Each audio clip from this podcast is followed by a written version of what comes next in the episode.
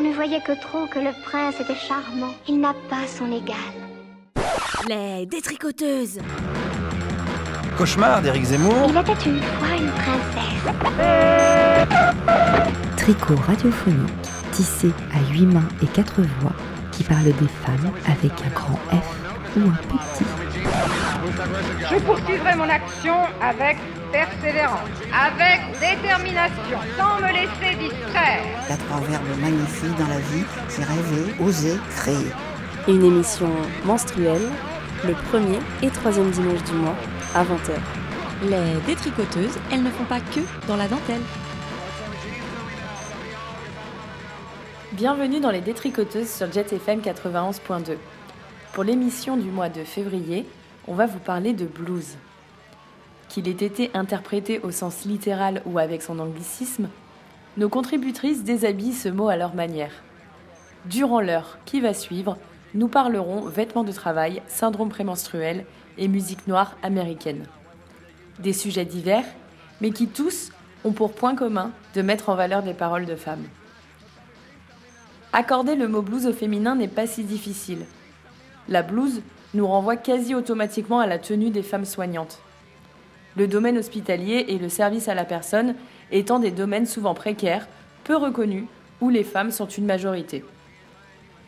Les tenues sont noires, couleur de la laïcité, lors de la création de la première école municipale d'infirmières en 1878 à la Salpêtrière à Paris. Dans nos versions contemporaines, on pense plutôt à la blouse blanche, symbole de pureté et objet de fantasme. Dans le même temps, on n'oublie pas la blouse rose des services liés à la petite enfance. Et on se souvient aussi de celle de nos grands-mères. Et si l'usage est de porter la blouse dans la sphère publique, au travail, pour la laisser au vestiaire dans la sphère privée, lorsque l'on est à la maison, Mamie, elle, a toujours eu l'art de revêtir ce plus bel atour dans son foyer. Une manière pour elle, peut-être, de nous mettre sous le nez ce qu'on ne veut pas voir, son statut de travailleuse domestique.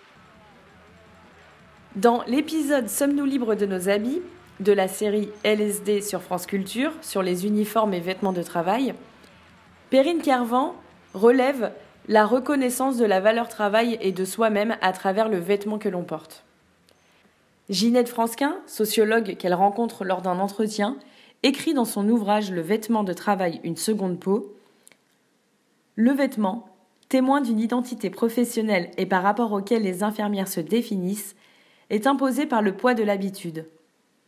Elle précise plus loin Le vêtement est une enveloppe, il recouvre le corps de la femme soignante sans toutefois le placer dans une dépendance totale, car il lui préserve une liberté d'expression qu'il ne peut totalement enlever.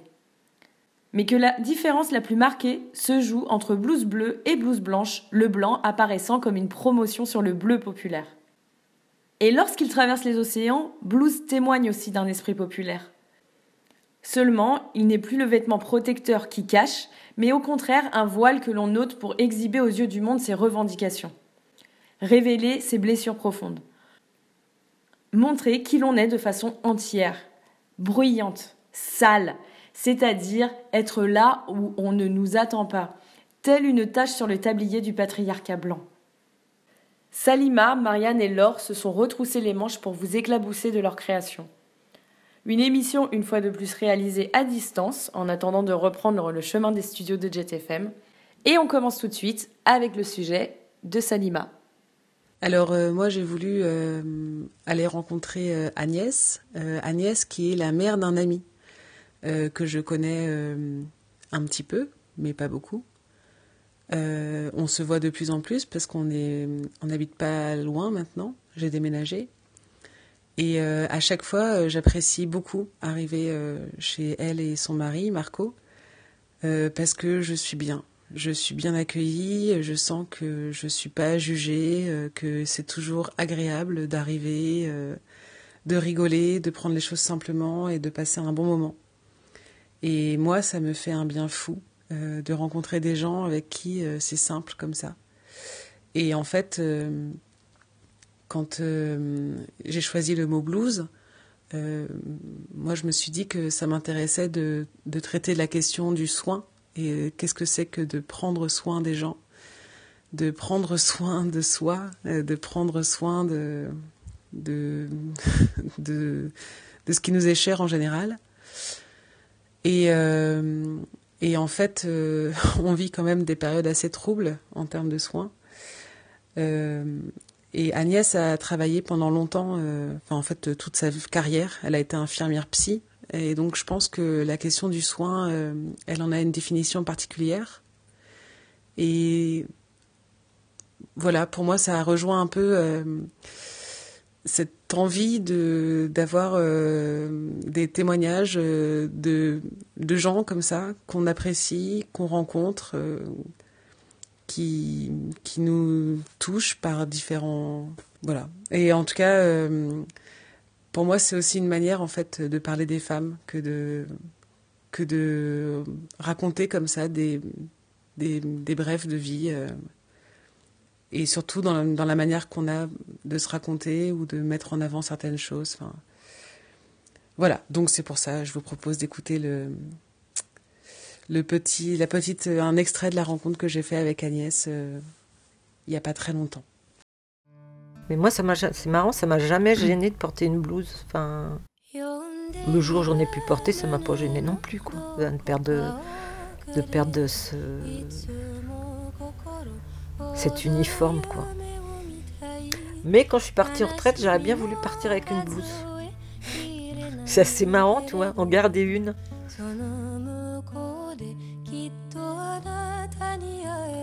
Oui, je m'appelle Agnès. Mon métier, c'était infirmière. Ça s'appelait infirmière de secteur psychiatrique. 78, j'ai dû commencer à travailler. Et puis jusqu'à euh, l'âge de 57 ans, puisque j'ai pu partir à cet âge-là. Donc, euh, bah, écoute, voilà. Je pense que j'ai vécu euh, au niveau du travail, notamment en psychiatrie. Je pense que j'ai vécu le,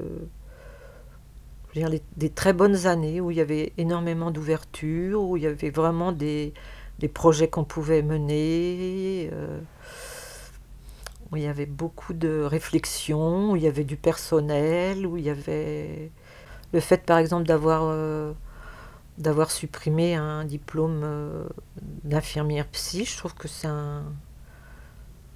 Il y avait comment Ouri qui disait que c'était le plus grand scandale de ce siècle. Bon, peut-être qu'il était un peu extrême, mais je pense que de former les gens pour une pratique vraiment particulière, c'est important. Par exemple, aujourd'hui, on dirait on va pas supprimer le, diplôme, euh, je sais pas, d'infirmière de bloc ou de, ou de choses comme ça, parce qu'on sait que c'est très précis et que et que et que bah, qu'on a besoin de cette précision-là. Bah, je sais pas pourquoi on a supprimé ce, ce diplôme d'infirmier psychiatrique, par exemple. Moi, ça m'a toujours euh, paru injuste parce que je pense que les gens ont quand même besoin de d'être bien formés pour pouvoir aborder quand même euh, ce qui dans notre société n'est pas forcément le plus simple, la maladie mentale. Ça doit comme présentation, ça? Sinon, qu'est-ce que je peux dire? Bah non, j'aime chanter, euh, j'aime le théâtre, euh, j'aime la peinture, la couture, enfin j'aime la vie en règle générale. Donc voilà. Je pense que ça aide pas mal quand même, dans ce boulot-là.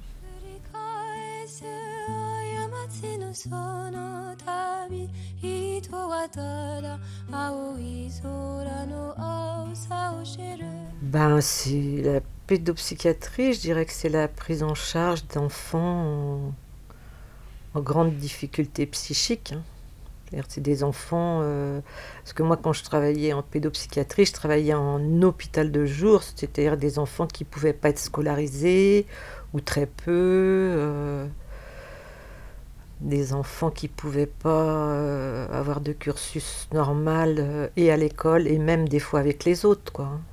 Mais j'ai aussi travaillé en consultation où là c'était des difficultés que je dirais euh, un petit peu moindres quoi, enfin des, des souffrances psychiques mais qui pouvaient être traitées en ambulatoire et pas du tout en hospitalisation, ce qui fait quand même une grande différence quoi. Tout le temps, tout le temps que j'étais en service de soins, je portais une blouse.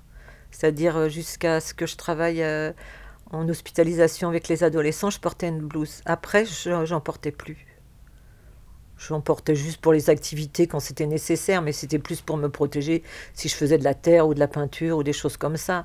Mais autrement, j'en portais plus. Pourquoi? Euh, pourquoi? Bonne question. bah Parce qu'il n'y avait pas cette obligation, en fait, finalement. Et puis, je pense que quand tu es, par exemple, infirmière en consultation, euh, t'es pas identifié pareillement, en fait, par les gens. Parce que dans le service de consultation, il faut savoir que les horaires, c'est 9h-17h, si tu veux, enfin, ou, 9h-20h, mais c'est tout à affaire à toujours, les, as une régularité de personnes dans les services de soins, si tu veux. Tu n'as jamais les mêmes personnes en face, puisque ça tourne, tu fais les 3-8, donc euh, le matin, tu peux voir quelqu'un, l'après-midi, tu vois quelqu'un d'autre, etc. C'est vrai que la blouse identifie un espèce de corpus. D'ailleurs, euh, si tu veux, je me rappelle quand j'étais élève infirmière, euh, le premier jour où tu rentres à l'hôpital, ben, ta première chose, c'est que tu vas à la direction, tu fais enfin, tout ce qui. Enfin, moi, à cette époque-là, c'est en 75, donc maintenant ça a sûrement changé, mais tu avais un bon pour passer euh, à la blanchisserie pour avoir ton, ton, ton vestiaire. On appelait ça le vestiaire. Et le vestiaire, c'était trois blouses. Et tu avais le droit aussi à trois pantalons si tu voulais, pour, si tu voulais avoir vraiment ta tenue complète. C'était et le pantalon et la blouse.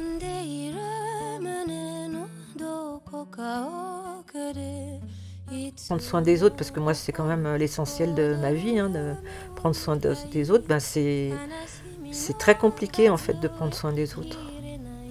Parce que ce que tu connais pour toi, pour prendre soin de toi, tu le connais pas forcément pour les autres et c'est, euh, c'est, beaucoup le respect de, je dirais, de la pudeur euh, physique mais aussi psychique. C'est aider l'autre sans être intrusif, euh, l'accompagner dans sa souffrance physique et, psychique, euh, l'accompagner dans son quotidien pour faire qu'il aille le moins mal possible. Tu vois bien qu'en psychiatrie, des fois, c'est assez compliqué, quoi, parce que les gens sont quand même euh, des fois très très mal. Quoi. Malgré tout, quand tu es infirmière, tu as des gens à prendre en charge, mais je veux dire, du, dans leur je dirais, leur, euh, leur humanité la plus mal. quoi. C'est au moment où ils sont malades, où ils sont en grande souffrance, que ce soit physique ou psychique. Et là, faut. Tu marches un peu sur des œufs, quoi. Bien sûr que tu as des. As des, des trucs euh, techniques, etc., qui font que ça, ça t'aide, mais tu as aussi quand même tout, tout, le côté humain que tu peux pas euh, mettre de côté. Quoi.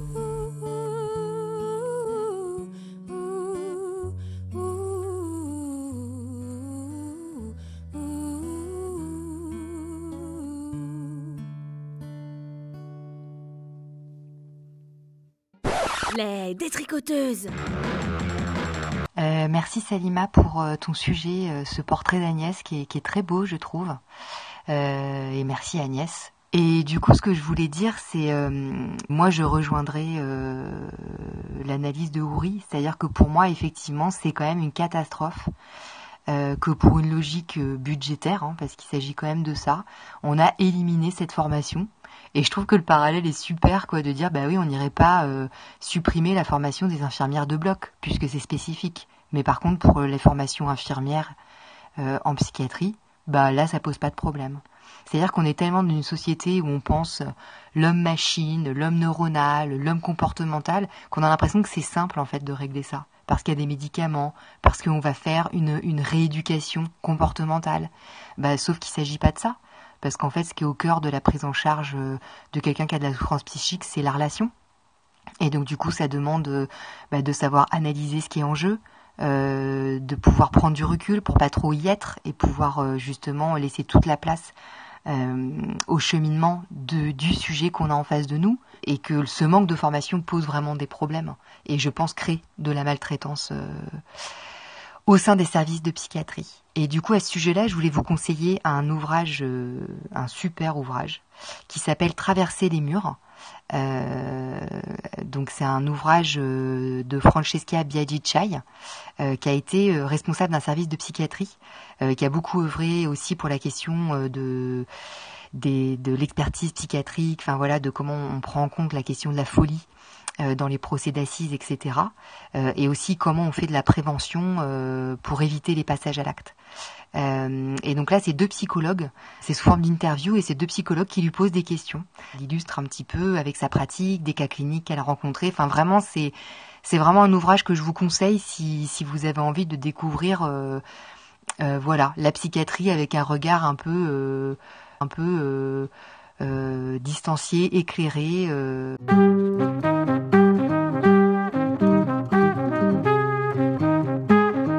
J'aime beaucoup comment tu présentes Agnès Salima comme une personne ben, bonne vivante, agréable, à côté de qui on se sent bien.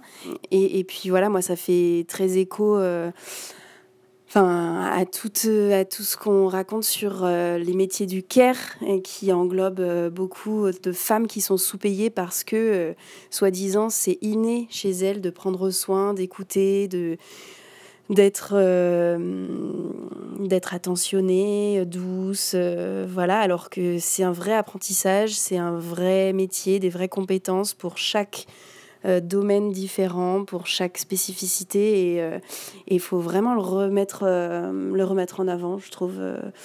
c'est ce qu'on a cru qui allait être fait au premier confinement quand, quand on les a qualifiés de héroïnes. Et finalement, j'ai l'impression que ça s'est retombé. Mais donc voilà, si tu débutes un, travail de revalorisation de ces belles personnes, je t'encourage et je trouve ça super.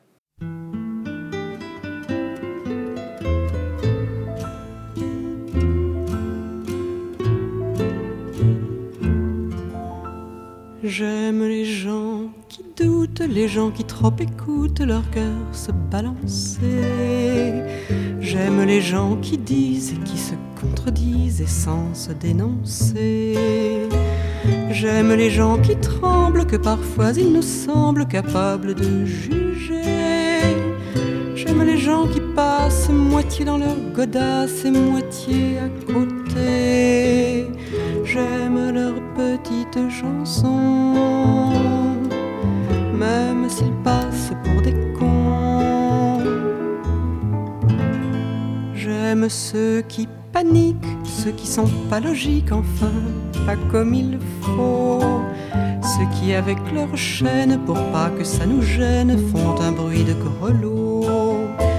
Ceux qui n'auront pas honte de n'être au bout du compte que des ratés du cœur n'avoir pas su dire délivrez-nous du pire et gardez le meilleur. J'aime leurs petites chansons, même s'ils passent pour des cons. J'aime les gens qui n'osent s'approprier les choses, encore moins les gens qui veulent bien être qu'une simple fenêtre pour les yeux des enfants. Ceux qui sans oriflamme et daltoniens de l'âme ignorent les couleurs. Ceux qui sont assez poires pour que jamais l'histoire leur rende les honneurs. J'aime leurs petites chansons, même s'ils passent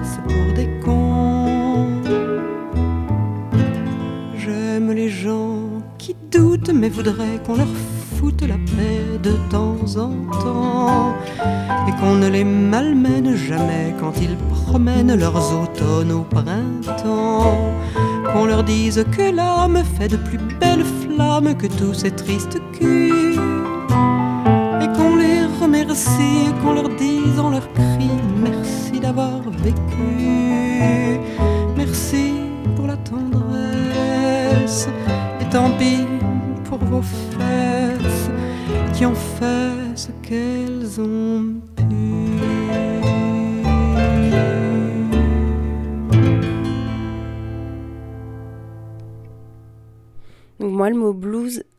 m'a tout de suite fait penser à la mélancolie, le blues, le coup de blues.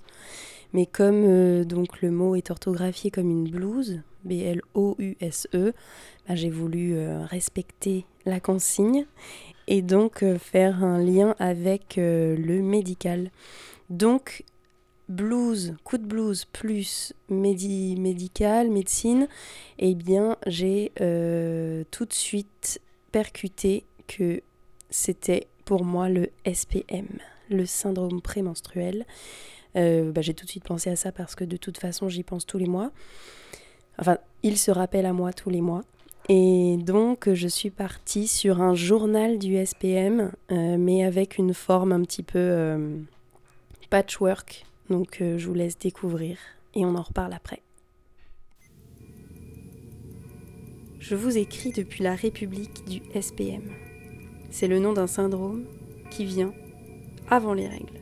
C'est à peu près tout ce qu'on sait de lui. Je ne vous écris pas depuis un lieu, pas depuis un pays où je suis en vacances.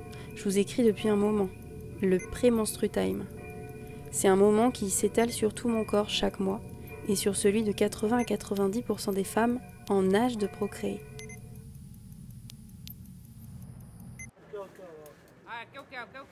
Chaque mois, je deviens complètement coco-loco. J'ai des drôles de pensées, super déprimée, d'une colère indescriptible. Parfois si lasse que la vie perd subitement son sens. Je me sens seule parce que personne ne connaît ce que j'ai autour de moi. En cette soirée du 28 août, je suis fatiguée. Je pleure depuis une heure. J'ai l'impression d'être une merde. Je me sens dans du coton. Je me sens comme un échec, incomprise. Une déprime que je ne peux pas contrôler m'envahit. C'est épuisant. Je n'arrive pas à l'anticiper, car chaque mois c'est différent. Je suis fatiguée. J'ai des angoisses de plus en plus fortes. Moebius, un éminent savant de 1900, estime que, tout en n'étant pas une véritable maladie, les menstruations troublent profondément l'équilibre mental et portent atteinte à la capacité de discernement de la femme et à son sens juridique. Oui, j'ai pleuré car je n'arrivais pas à me coiffer. J'ai mangé un paquet de chips entiers. Puis j'ai pleuré parce que mon chat m'a fait un câlin. J'ai l'impression que c'est la fin du monde. Il est actuellement minuit 32. Il fait 3 degrés. Je suis sur un parking SPM au max. Douleur au ventre, dos, tête, sein. Moral au plus bas. Pneus crevés sur le périph', pas d'outils. Kill me please. Chaque, mois, c'est l'amorce de la chute libre dans les tréfonds de la déprime. Des crises d'angoisse absurdes et insensées. Je me sens comme une merde. Je doute de moi, de mes proches, de tout, ce, que, j'ai fait jusqu'à présent. Tous mes choix, tous mes projets. Je flippe, je suffoque. La fatigue me fragilise. J'ai 29 ans et depuis 3 ans, l'intensité du SPM s'intensifie. J'attends avec hâte d'être à la semaine prochaine, car celle-ci est perdue. Freud et Charcot se sont intéressés à ce chaque, mois, dès la fin du 19e. Le terme syndrome prémenstruel est inscrit dans le monde de la recherche en 1931. Le lien entre troubles menstruels et troubles psy est déjà bien fait dans les têtes avec l'image platonicienne de l'utérus qui ravage l'intérieur de la femme en causant des crises d'hystérie. Je... me suis remise en question totale. Je, deviens un vrai démon. Je, ne me supporte plus. J'ai dû sortir de table pour pas que mes enfants me voient pleurer. L'étude de ces manifestations est longtemps entravée. Limite des connaissances médicales? Résistance psychologique? Impossible de me regarder dans un miroir, je me trouve horrible. Je pleure en me disant que c'est normal. Chaque mois la même chose, mais ce mois-ci c'est hard. Maux de tête, courbature au dos, au ventre, grosse fatigue. Je pleure pour rien dans la rue, je croise le regard des gens. Je ne suis pas normale. Dans les années 60, certains auteurs de tendances psychanalytiques ont contribué à mettre en valeur l'importance clinique des troubles périmenstruels comme étant d'hypothétiques processus de somatisation de conflits psychiques. Plusieurs jours que je vais mal, sur le point de prendre rendez-vous avec mon doc, me disant que là, c'est sûr, je... suis en dépression. Année 80. On commence à s'intéresser aux impacts sociaux liés au SPM. Rendement des étudiants diminué, augmentation du nombre d'accidents au travail, de l'activité criminelle et de la mortalité par suicide. J'ai 26 ans. Sentiment d'effondrement intérieur. Je pensais que j'avais une tendance dépressive. Ça, me faisait extrêmement peur. Puis quand je voyais qu'après quelques jours ça allait beaucoup mieux, je me suis dit que j'étais peut-être bipolaire ça m'a fait paniquer aussi. Mais bizarrement, c'est toujours la même période de mon cycle, chaque, mois.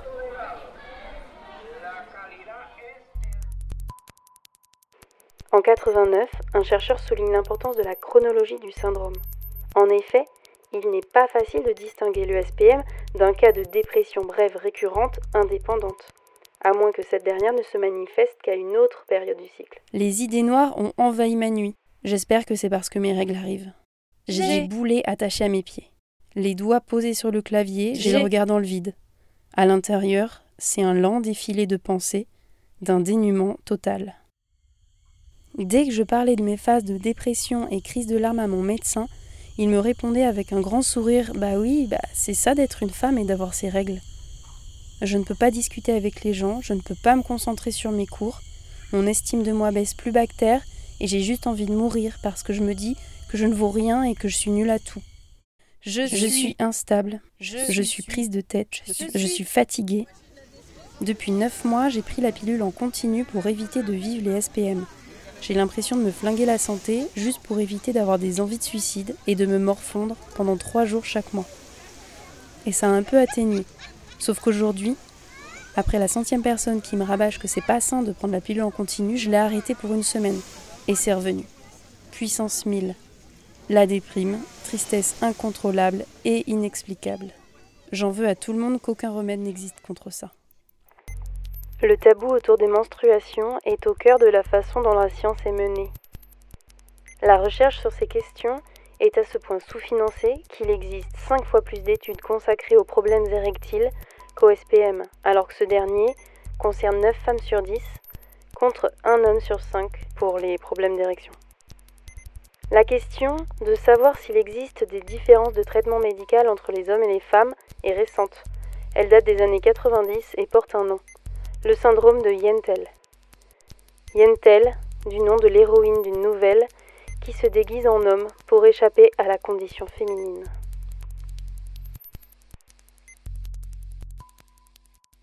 J'espère que le blues du SPM vous aura parlé. Euh, je vais repréciser un petit peu où est-ce que j'ai trouvé toutes ces paroles. J'ai trouvé tous ces témoignages sur une page Instagram qui s'appelle SPM ta mère, gérée par une certaine Leslie Grano et qui recense euh, tout plein de mots de femmes euh, qui lui envoient euh, leurs expériences et leurs ressentis. elle publie aussi beaucoup d'infos, elle vulgarise aussi certaines données voilà, sur le sujet. Voilà. Marianne, une petite question pour toi. tu dis dans ton sujet que 90% des femmes ont ce syndrome.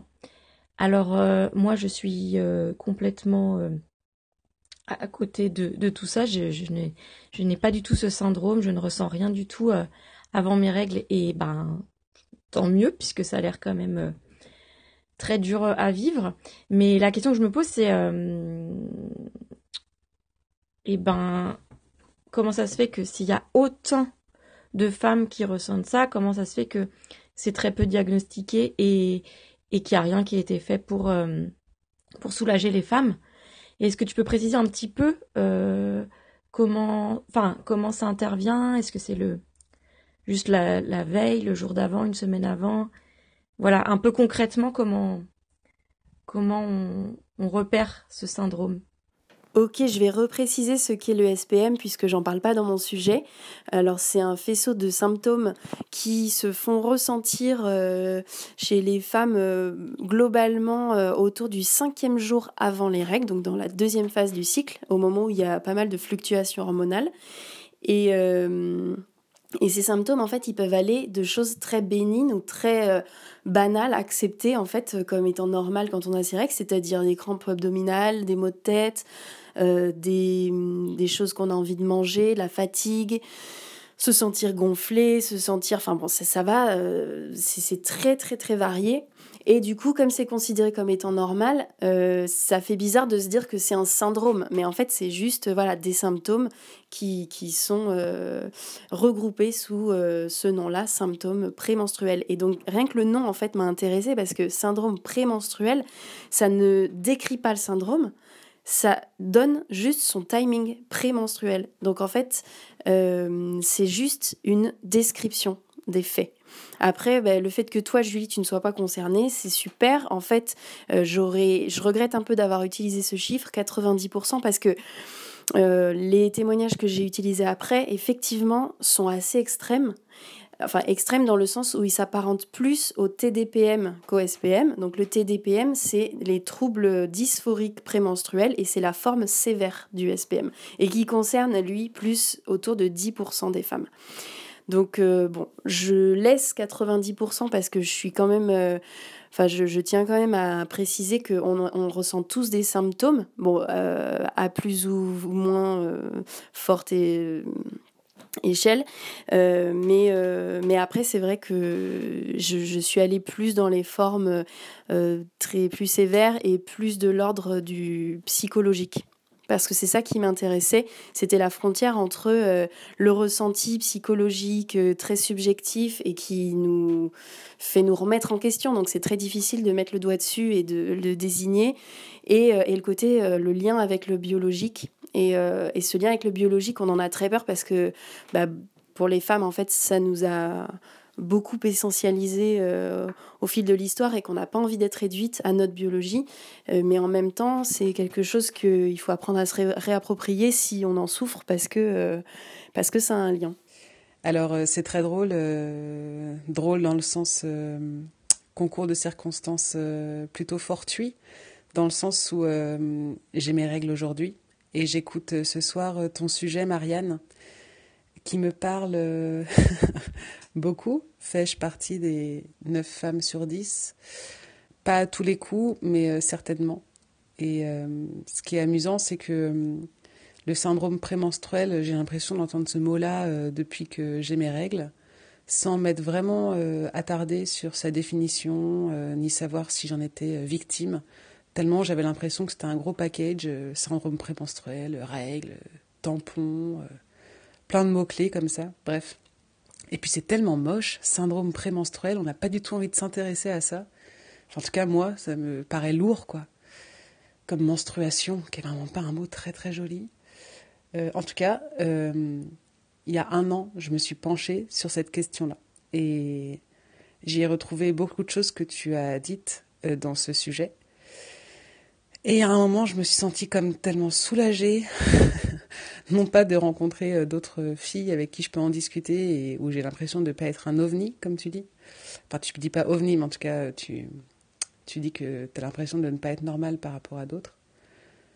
Euh, waouh, ok, je peux expliquer euh, toutes ces.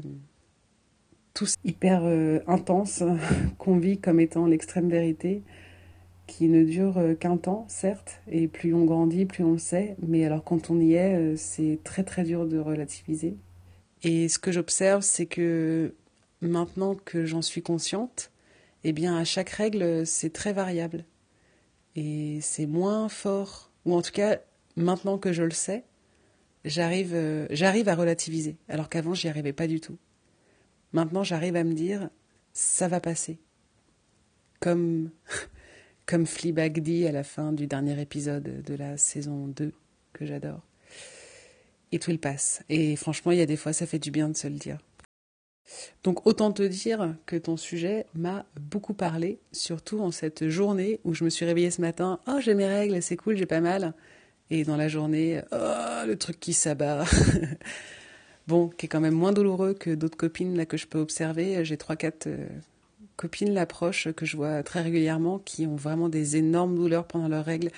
Et comme tu le dis à la fin de ton sujet, euh, comment ça se fait qu'on ne s'intéresse pas davantage à toutes ces femmes qui souffrent, à ne pas pouvoir venir travailler, à vomir toute la journée, à être dans un mal tellement intense, livide, pâle, qui perdent euh, des quantités de sang monumentales, qui sont euh, pendant 5-6 jours complètement anémiées. Enfin, D'où on s'intéresse pas davantage à ça? C'est quoi le... Pourquoi on ne s'intéresse pas aux menstruations euh, dans la recherche? C'est une bonne question. Euh, de toute façon, globalement, les femmes représentent à peu près 38% des euh, des, personnes testées sur les recherches pour, euh, euh, par exemple, pour les accidents cardiovasculaires, on voit une sous-représentation des femmes et du coup, on ne repère pas leurs symptômes quand elles, quand elles arrivent avec un, un AVC, par exemple. Dans la, la thématique de l'alcoolisme, c'est pareil. On, on étudie que des des personnages masculins, j'allais dire. en gros, tout ce qui ne touche pas à la fécondité, chez les femmes, euh, c'est un peu au second plan. Et puis il y a autre chose, c'est que j'en parle un peu à la fin de mon sujet, le syndrome de Yentel, c'est qu'il y a une vraie double, un vrai double standard de prise en compte de la, bah, de la douleur, par exemple. Euh, il y a des études qui montrent que quand euh, une femme exprime de la douleur, elle est moins prise en compte qu'un homme. Peut-être parce que on a l'habitude que les femmes supportent plus de douleurs chroniques et que du coup on minimise. En tout cas, voilà, c'est très intéressant. Il y a beaucoup de choses là-dessus quand même. Enfin, il y a quelques, quelques pistes à débroussailler là-dessus. Merci pour ton sujet, pour son aspect hyper créatif, ça. Euh, et je trouve qu'il y a un côté, euh, comment dire, avec ce, ce, truc qui revient tout le temps de se sentir une merde. Ça m'a vachement fait réfléchir sur euh, la place qu'on pouvait mettre dans notre société, qu'on pouvait avoir dans notre société pour euh, les moments de faiblesse et de spleen et de mélancolie. Et du coup, ça m'a fait poser la question aussi de, l'injonction un peu au bonheur qu'on a et qui peut-être peut renforcer ce sentiment un peu de merditude que ressentent ces femmes euh, quand elles ont ces crises aiguës je dis crise aiguë parce que parce qu'en fait effectivement là le chiffre 9, femmes sur 10 moi effectivement je je, je n'ai pas euh, le syndrome prémenstruel et je me dis que peut-être effectivement il y a des degrés euh, de syndrome euh, parce que voilà c'est vrai que moi je peux avoir des signes mais de petits signes du fait que j'ai mes menstruations mais pas de façon aussi aiguë que ces femmes je voulais aussi dire, mais c'est un petit clin d'œil par rapport à la référence à la psychanalyse que tu fais, enfin notamment à Freud et Charcot. Euh, ce qui a vraiment différencié Freud et Charcot, c'est que quand même Freud lui, il a donné la parole aux femmes et il a ouvert des espaces de parole euh, pour les femmes euh, et ça a quand même fait avancer un petit peu les choses, même si il est dans une certaine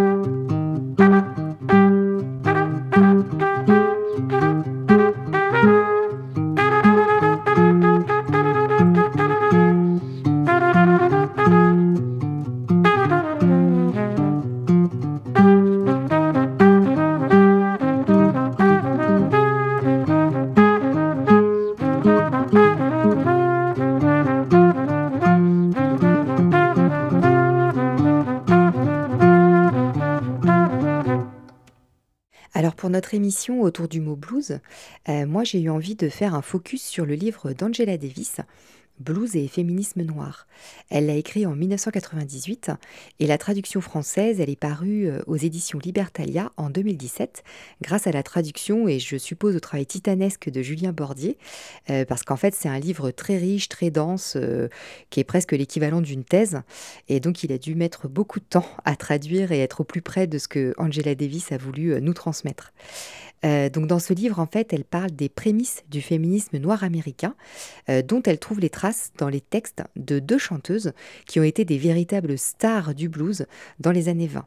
Il s'agit de Gertrude Maroney, qui est née en 1886 et qui est morte en 1939, en 1939 pardon, et Bessie Smith, qui est née en 1894 et qui est morte en 1937. La première, elle incarne plutôt le blues traditionnel et la deuxième, euh, le blues classique.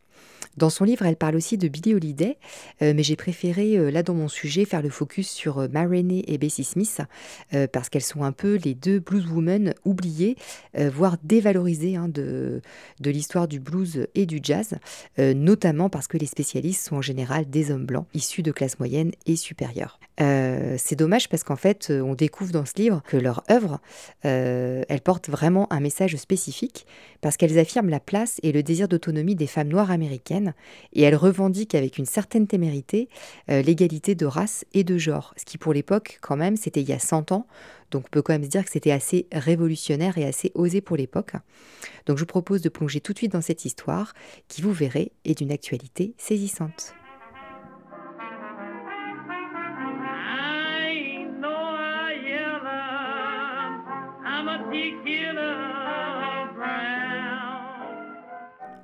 Je n'ai pas la peau claire. Je suis une tueuse marron. Je ne vais pas me marier. Je ne vais pas m'installer. Je vais boire de la bonne gnôle.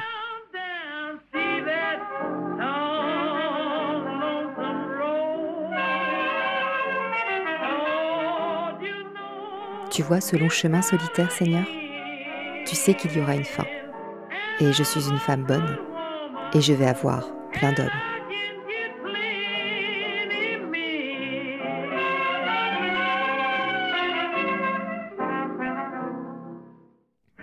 Au lendemain de l'époque esclavagiste, on commence à enregistrer beaucoup de chanteurs, et des chanteuses de blues aussi, et même d'ailleurs plus les femmes, ce qui est assez atypique pour l'époque. Marinée et Bessie Smith vont être sur le devant de la scène, parce qu'elles vont exprimer une autonomie à travers leurs textes. Elles sont aussi autrices et pas seulement interprètes. Peu reconnues par les critiques bien pensantes de l'époque, elles provoquent un véritable engouement populaire de la classe laborieuse africaine-américaine. À travers le blues, elles revendiquent une position en tant que femmes.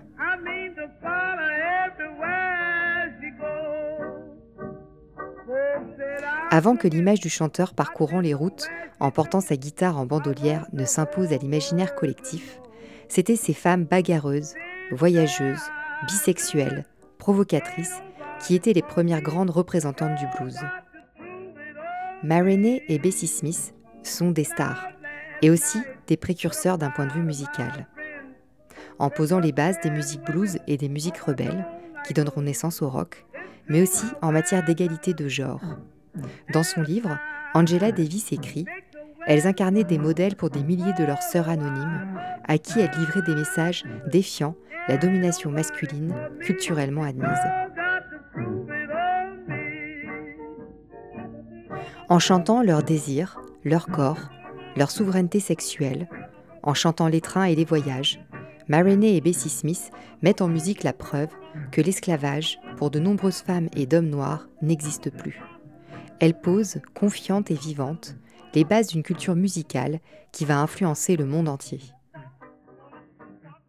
Le blues, il arrive à un moment où il y a quelques indices de libération des Noirs. Et donc Angela Davis en cite principalement deux, elle en étudie principalement deux, qui sont l'autonomie sexuelle et, l'autonomie aussi euh, du voyage. Ça, c'est quelque chose de nouveau. C'est-à-dire que euh, à partir du moment où l'esclavage a été aboli, les Africains américains vont pouvoir euh, se déplacer.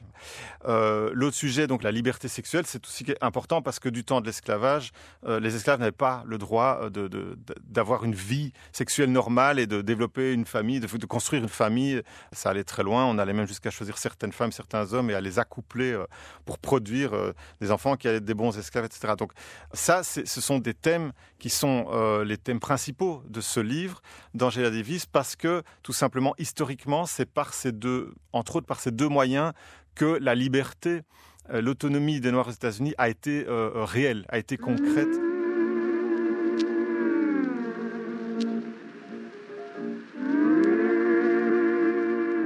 Il faut comprendre aussi, donc l'autonomie sexuelle, c'est l'autonomie du corps, c'est le fait de disposer de son propre corps. Mais littéralement, quand on sort de l'esclavagisme, on sort d'un des phénomènes par lesquels les Noirs n'ont pas du tout disposé de leur propre corps. Donc c'est en parlant de sexualité, même sans l'avoir théorisée, en fait, elles mettent le doigt sur peut-être le, biais par lequel on peut à la fois opprimer une population Et le biais par lequel cette population peut se libérer, c'est l'autonomie du corps. Ça commence par là.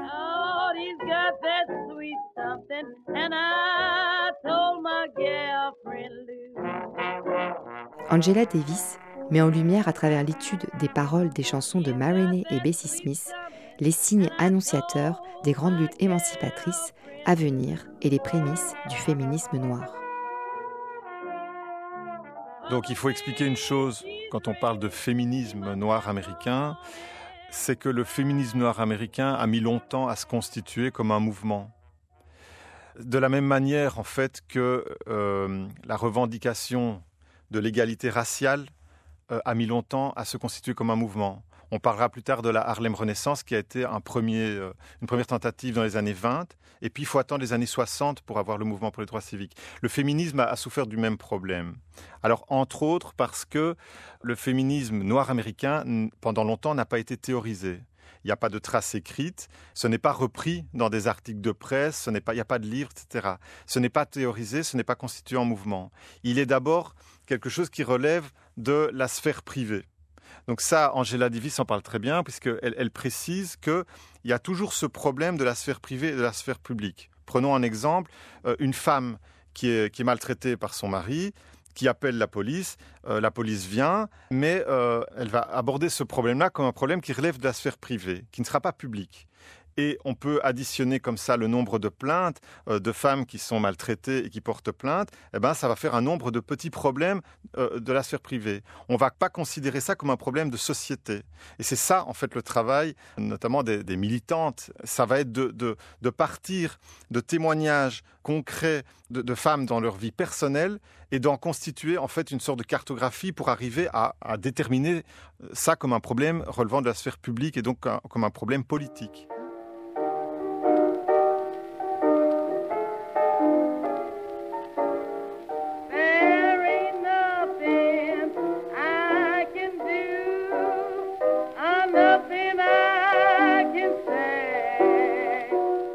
Quand en spectacle, Marinée et Bessie Smith chantent les violences conjugales subies par les protagonistes de leurs chansons, elles inventent un des rares espaces culturels dans lequel un discours public sur la violence masculine s'exprime. On peut imaginer que les femmes, présentes lors de ces représentations, acquiescent à ces mots, car elles se rendent compte que leur condition est partagée par d'autres. Leurs expériences individuelles prennent un caractère profondément social.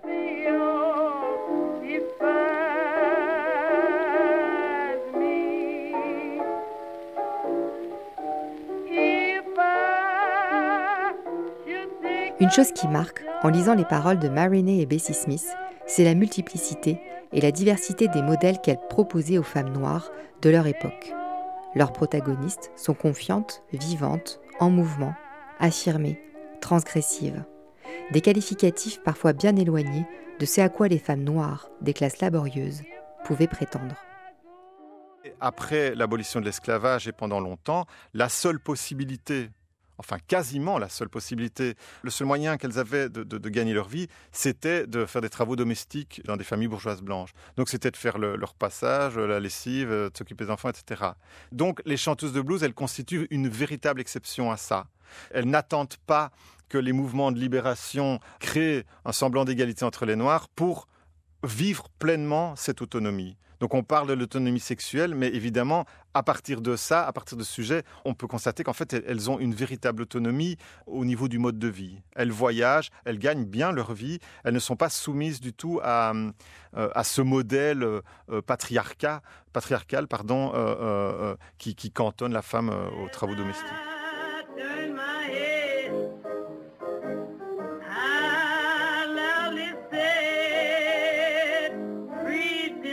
Leur prêcher le blues, leur chanter le blues. Ça me semble être une bonne idée. Leur gémir le blues, leur gueuler le blues.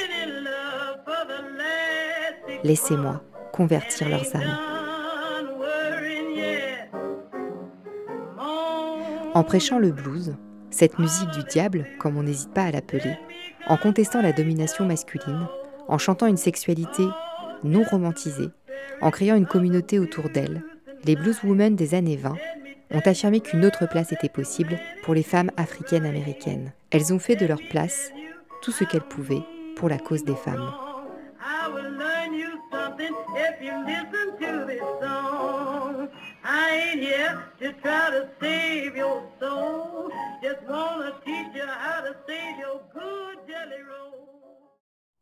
Oui, alors je voulais préciser que l'homme que l'on entend dans mon sujet, c'est Hugues Warin. Il est compositeur, guitariste, professeur d'histoire du jazz au Conservatoire de Bruxelles et il anime des séances d'écoute commentées au point, culturel point culture euh, de Bruxelles. Euh, je trouve qu'il a une lecture vraiment passionnante et très très pointue euh, du livre d'Angela Davis et vous pouvez retrouver son interview complète sur le site de la RTBF. Alors moi de mon côté j'aurais pu faire une émission d'une heure hein, sur ce sujet tellement il est vaste et passionnant et d'ailleurs peut-être peut-être que je vais plancher là-dessus. En tout cas, vous, si vous souhaitez euh, creuser un peu plus le sujet, sachez que le livre et la playlist des, chansons analysées par Angela Davis euh, sont disponibles en téléchargement gratuitement sur le site des éditions Libertalia. Je vous rappelle donc le titre du livre Blues et féminisme noir d'Angela Davis et traduit par Julien Bordier. Pour conclure, avant de vous laisser réagir les filles, je voulais juste dire en fait que les chansons de Marinée et Bessie Smith, euh, mettent vraiment en exergue le problème systémique des violences faites aux femmes. Euh, et elles ont quand même eu le mérite euh, de dénoncer ça à une époque où déjà c'était compliqué d'être noire dans une société et en plus d'être une femme noire et de pouvoir dénoncer ça dans leurs chansons sur scène, euh, sachant qu'il faut comprendre en fait qu'elles profitaient du fait d'être sur scène pour modifier un peu leurs chansons, puisque quand elles enregistraient avec les maisons de disques, qui étaient principalement à la base des maisons de disques gérées par des blancs, euh, elles étaient censurées. Et donc c'est quand elles s'exprimaient en live euh, qu'elles pouvaient modifier leurs chansons et faire passer des messages à leur public. et c'est d'ailleurs pour ça que qu'Angela Davis met une playlist particulière puisqu'elle met en avant en fait des chansons jouées en live qu'elle a retrouvées, euh, archivées euh, et analysées. Euh, voilà. Et donc, ce que je voulais dire aussi, c'est que dans leurs chansons, elles offrent aussi euh, de nombreux modèles de critique et de résistance. Euh, mais comme le dit Angela Davis, euh, le blues, à sa façon, a fait sa part, mais c'est à un autre niveau qu'une analyse politique peut et doit être développée. c'est pour ça qu'en introduction, je vous disais que c'était très actuel, puisque j'ai le sentiment que ces problématiques, ben, en fait, sont toujours les mêmes, et que finalement, là, on a des traces de leur dénonciation il y a 100 ans, mais que le combat continue toujours. Super intéressant ton sujet, Laure. Ça me fait euh, penser à un livre que j'ai lu, que peut-être euh, vous connaissez, euh, un bouquin de Bell Hooks, Black Feminism, sorti chez Cambourakis, qui pour moi a été une vraie claque. Quand je l'ai lu, waouh, ok. Comme certains bouquins, ça t'ouvre d'autres portes de compréhension du monde. Et notamment, ça m'a vraiment fait comprendre la question du féminisme noir et effectivement de la place des femmes noires euh, euh, bah voilà, dans cette question féministe. Et j'avais euh, vraiment beaucoup, beaucoup aimé lire ce livre, qui, à mon avis, est un bon complément de ce que tu viens de, de dire aussi. Bah, merci Laure pour ton sujet et pour ces références. Ça me donne très envie d'écouter de la musique, d'écouter du blues de meuf. Et je voulais vous faire part justement d'une autre blueswoman que j'ai découvert euh, il y a quelques temps, euh, qui s'appelle Big Mama Thornton, et qui est née dans les années 20 aussi. Et qui est née dans les années 20. Euh, c'est une grande blueswoman qui a chanté et joué avec les plus grands. C'est une des précurseuses du rock. Elle jouait d'ailleurs de la guitare électrique. Et moi, j'en ai entendu parler parce que je cherchais des artistes qui donnaient des concerts, enfin, qui ont donné des concerts en prison, comme Johnny Cash. Et donc, c'est ce qu'elle a fait. Mais contrairement à Johnny Cash, bah elle, j'en avais jamais entendu parler. Euh, pourtant, elle a un tube qui s'appelle Hound Dog, qui a été premier des charts euh, en 1953. Et c'est un tube qui a été repris par Elvis Presley et qui sera vendu à 10 millions d'exemplaires. C'est un succès phénoménal. Bref, une fois encore, on voit qu'il y a deux poids, deux mesures. Euh, parce que Big Mama Thornton, eh ben, elle, elle est morte pauvre et peu connue. Euh, d'après euh, Wikipédia. Ça m'a fait penser euh, au rapport sur la parité de la région que j'ai été voir, parité dans la culture. Et les musiques actuelles, c'était vraiment le domaine le plus problématique en termes de parité. c'était vraiment impressionnant comparé, même comparé au cinéma et au spectacle vivant. Et, et donc j'avais j'avais été voir, donc en fait à, Nantes, il y a le siège de la Fédélima qui est le, le réseau des lieux et des projets reliés à la, aux musiques actuelles. Et ils ont mis un, projet en place pour pallier un peu à la parité. Et donc j'avais été voir leurs chiffres euh, là, en 2019, euh, sur scène, ils ont recensé 17% de musiciennes sur scène. Alors, c'est vraiment musiques actuelles. Hein. Donc, c'est euh, le réseau des salles. donc, Stéréolux, enfin voilà, dans toutes les villes, ce qu'on appelle les SMAC. Alors là, je viens de dire Stéréolux, mais je suis pas sûre que c'est une SMAC. Non, je crois pas. Enfin bon. donc, 17% de musiciennes sur scène. parmi les musiciennes, il y en a 25% qui sont leaders des groupes. Euh, la fréquentation des studios de répétition aussi, c'est pas mal. C'est 15% de musiciennes par rapport aux 45% d'hommes. Et les techniciennes sur scène, il y en a 10%. C'est très peu. Euh, voilà, ça c'est ce qu'on voit dans la lumière, mais euh, c'est pareil pour tout ce qui est les salariés, les directrices et co-directrices de, structures, en fait, ça dépasse pas, euh, ça dépasse jamais 40%, quoi. C'est, euh, entre 30 et 40%. On parle souvent des têtes d'affiche, euh, des, personnes qui marquent l'histoire, mais en fait, au jour le jour, voilà, c'est comme quand on prend les, affiches de festivals et qu'on enlève tous les noms d'hommes ou tous les groupes composés par des hommes et qu'il en reste deux par affiche. bah voilà, c'était mon, petit rebond sur ton sujet et en tout cas, euh, je, vais plutôt aller écouter la musique. C'était le mot blues que l'on détricotait ce mois-ci. Vous avez pu entendre la grande Anne Sylvestre et la jeune et talentueuse trompettiste Erel Besson. Et on se quitte avec Bessie Smith et le titre Safety Mama. Et nous, on se retrouve le mois prochain.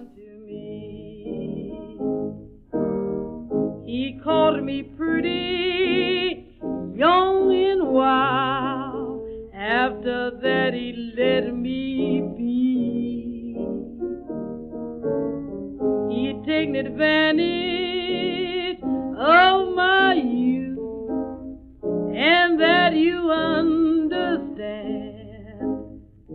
So wait a while, I'll show you, child just how to treat a no good man.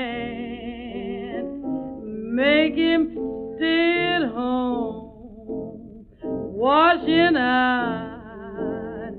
Tell all the neighbors he done lost his mind. Give your house rent shakes on Saturday night, Monday morning you hold collectors good and tight. You see a man you really like, let him bite that monkey brother in his back when his cruel heart turns. His love breaks down. Hold him where you got him, make him stay in town. Cause I'm a